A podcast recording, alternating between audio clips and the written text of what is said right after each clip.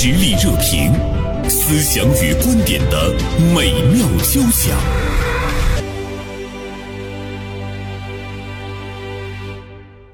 今天呢，我们来聊一件和这个出生率有关的话题。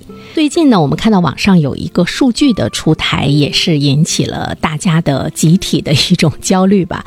说这个生育率呢，现在是暴跌，呃，一孩的生育率跌至到零点五。这个消息呢，已经是冲上了热搜。于是呢，我们又看到有一种说法，说现在九零后都集体绝后了啊。今天呢，《大连晚报》名笔视线的执笔人王春燕就写了一篇文章，题目是《九零后集体绝后，贻笑大方》。同时呢，我们今天还请到直播间的有市委党校的副教授韩林老师啊，韩教授做客我们的直播间。韩教授呢，也是研究社会保障和女性问题这方面的这个教授啊，所以今天我们三位女性吧，共同来聊一聊关于生孩子的话题，说的这个通俗一些，春燕乐的都不行。韩教授，中午好。袁生老师好，春燕老师好。说到这个一孩生育率跌至到零点五这个数据，呃，春燕怎么看？很很正常吧？嗯，关于生不生孩子这个事儿，不是说它一个数据就能够反映呃整个社会人们的这种呃这个集体行为啊或者什么，我觉得跟这个没有太大关系。那你觉得它反映了什么呢？我觉得不反映什么。好像在二零二二年这一年，是这个整个社会的现状就是生育率低了。它不能反映说我这个人我这一辈子我就不生孩子了。这，我觉得这个不是。我们还会用数据来说话，就说明当一个数据出现的时候，为什么我们要有比如说一些经济数据，什么 CPI 啊、GDP 啊，我们要有生育率这样的数据。就这个数据出来，它会给人一些警醒。啊，对，它有参考价值，有参考价值。啊就像孩子们参加考试，你一直不知道他怎么样，突然之间期中考试考了个六十分，你就大惊失色，你觉得呀，这这得抓一抓了，是吧？不可能一辈子都考六十分，但是此刻的这个状况，应该是要引起呃父母的关注了，就有一种防微杜渐嘛，就是这样的那个那个想法啊。那我们我们问一下专家，韩教授，您觉得这个数据它说明了什么？嗯，我非常同意陈岩老师的观点哈。嗯，我觉得这个呃生育率它不存在暴跌。这种情况，嗯，那么我们首先从什么是生育率来说，这个生育率呢，描述的这个指标叫做总和生育率，它一般是指这个女性各个年龄段的女性生育率的一个总和，也就是说，二十岁有二十岁的生育率，三十岁有三十岁的生育率，这些数加总在一起。那么形成的这是生育率的这样一个指标，嗯，那么也就是简单的说，就是我们女性一生当中生育的孩子的数量。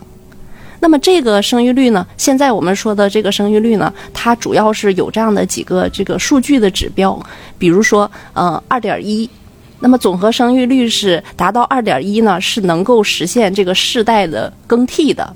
那么这是一个关键指标，我们国家是在一九九一年之后。就已经低于二点一这个数值了，所以呢，我们的生育率走低，它是一个三十年来的一个持续的一个趋势，而并不是像这个媒体渲染的这种暴跌、一次性就下降的这种趋势，这是不存在的。那么，关于总和生育率，还有一个指标呢，是一个警戒线，就是它的这个生育率是低于一点五的话，会达到一个警戒的一个状态。那么就这个指标呢，我们在二零一九年的时候，我们的这个总和生育率还是在一点七，在二零二零年之后开始有下降啊，下降到一点三。那么这个数字呢，它的出现，我们会看到这个下降比例是呃幅度是比较大的，但是它有一些客观的原因，比如说疫情的直接的这个影响。啊，因为新冠疫情的这种突发爆发，那么导致一部分的育龄的女性，她对生育的这种行为，它是有一个推迟的，有一个延后的。那我们举一个相对比较极端的例子来说哈，如果呢，全部的女性都选择在这一年不生育，而把这个生育行为延后的话，那么这一年的生育率，总和生育率就是零。所以我们现在看到的所谓的这个生育率是多少，或者说一孩生育率是多少，实际上它描述的只是现在的一个计时的一个指标，它并不代表着今后我们的年轻人就不生育了。不过，我觉得在那三年特殊时期，我也听到过一个说法，说这些人没事在家造孩子呢，是不是也有这个？是不是也有这个现象？是的，啊，也有趋势性，它它也有偶然性。疫情期间呢，有的人像你说在家造孩子，还有的人人家不造孩子，疫苗或者是怎么样，他还怕影响孩子的出生的健康状况啊，或者怎么样，包括对经济的预期啊什么的，对养孩子的这个，我觉得现在的年轻人哈。我挺喜欢他们的，就是他们的自我意识很强。就他在做很多的事情的时候，其实他也是在做充分的考虑。他说他不生孩子，他背后其实是我要生一个更好的孩子，我要给他更好的东西。他是一个这样的一个心理预期。他说的。但我们现在看到，其实，呃，整体的趋势来讲，这个生育率的确是在。下降，就是这个趋势，你不得不去承认。那就是现在的年轻人和以前我们年轻的时候相比较，他的确是没有我们那么愿意生孩子了。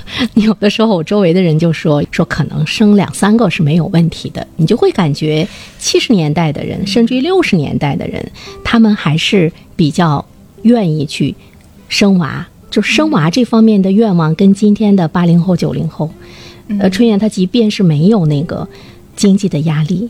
会有理性的思考啊！现在孩子，如果你要博士毕业的话，是不是得 得三十吧？这将近三十岁你才能毕业。嗯，过去的孩子可能念到二十岁之前，就是学学习生涯就结束了。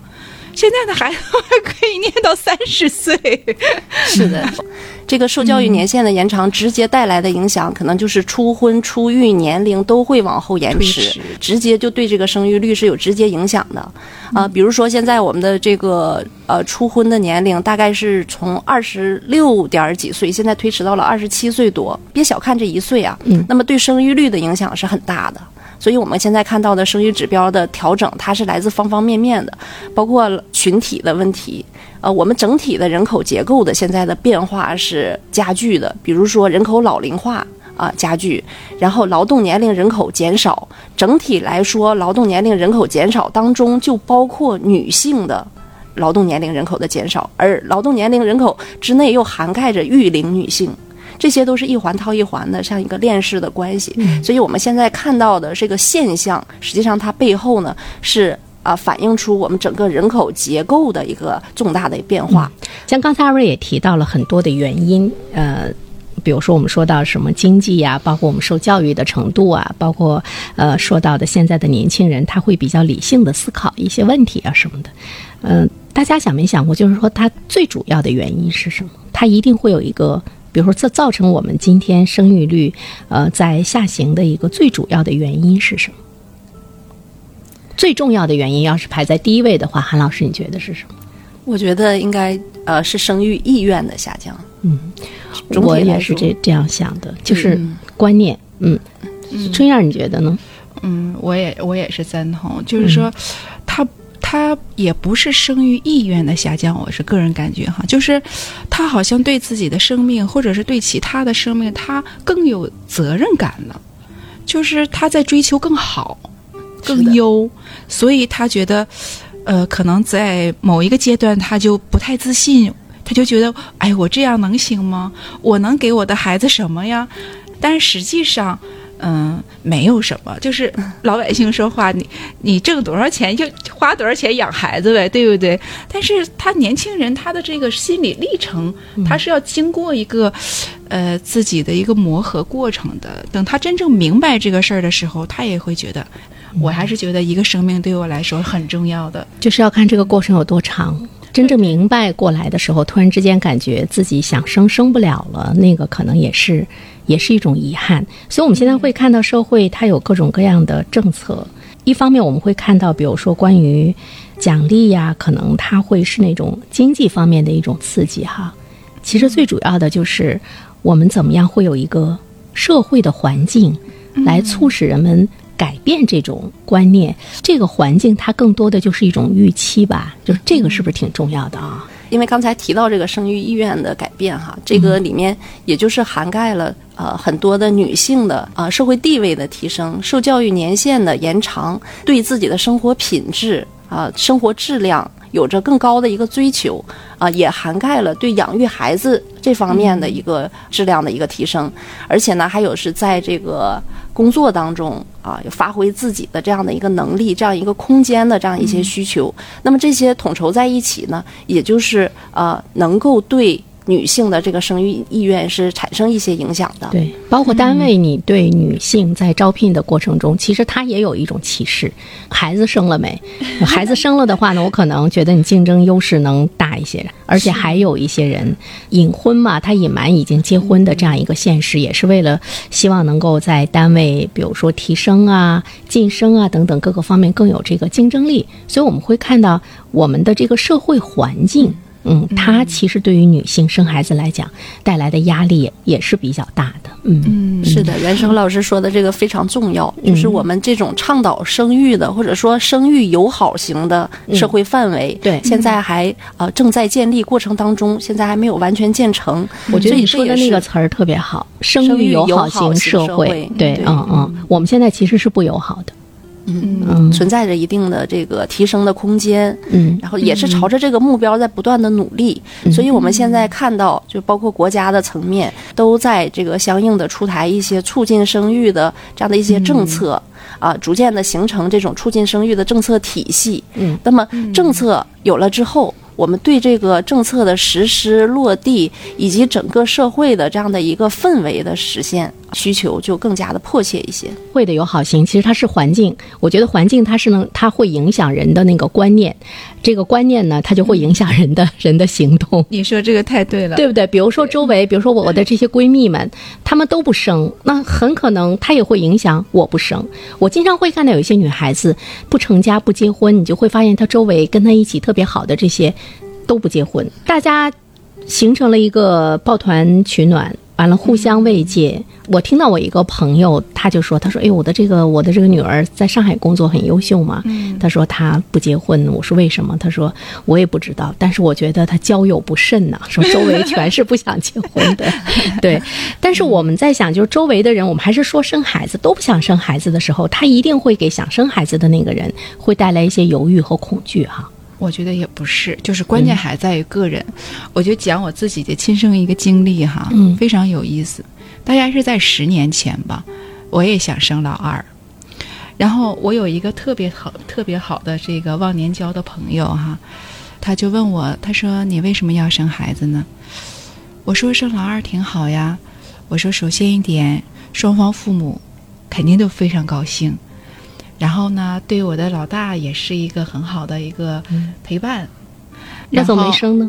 是他影响我了。他说：“春燕儿，就是你说这些，都不是你你要生孩子真正的理由。”他说：“你做好爱一个生命的准备了吗？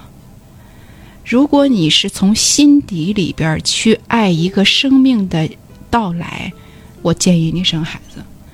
他的到来。”不是为了满足父你的父母的愉悦，也不是为了来促进你夫妻关系的和谐，也不是为了来陪伴你的老大，他有他自己的生命，你首先要尊重他，你做好爱他的准备了吗？我不太同意他的说法，因为我觉得，嗯，我们的降临，包括我们的这这个孩子的降临，都是突然而至的，就是你很多人没有做好当父母的准备，完了这个孩子。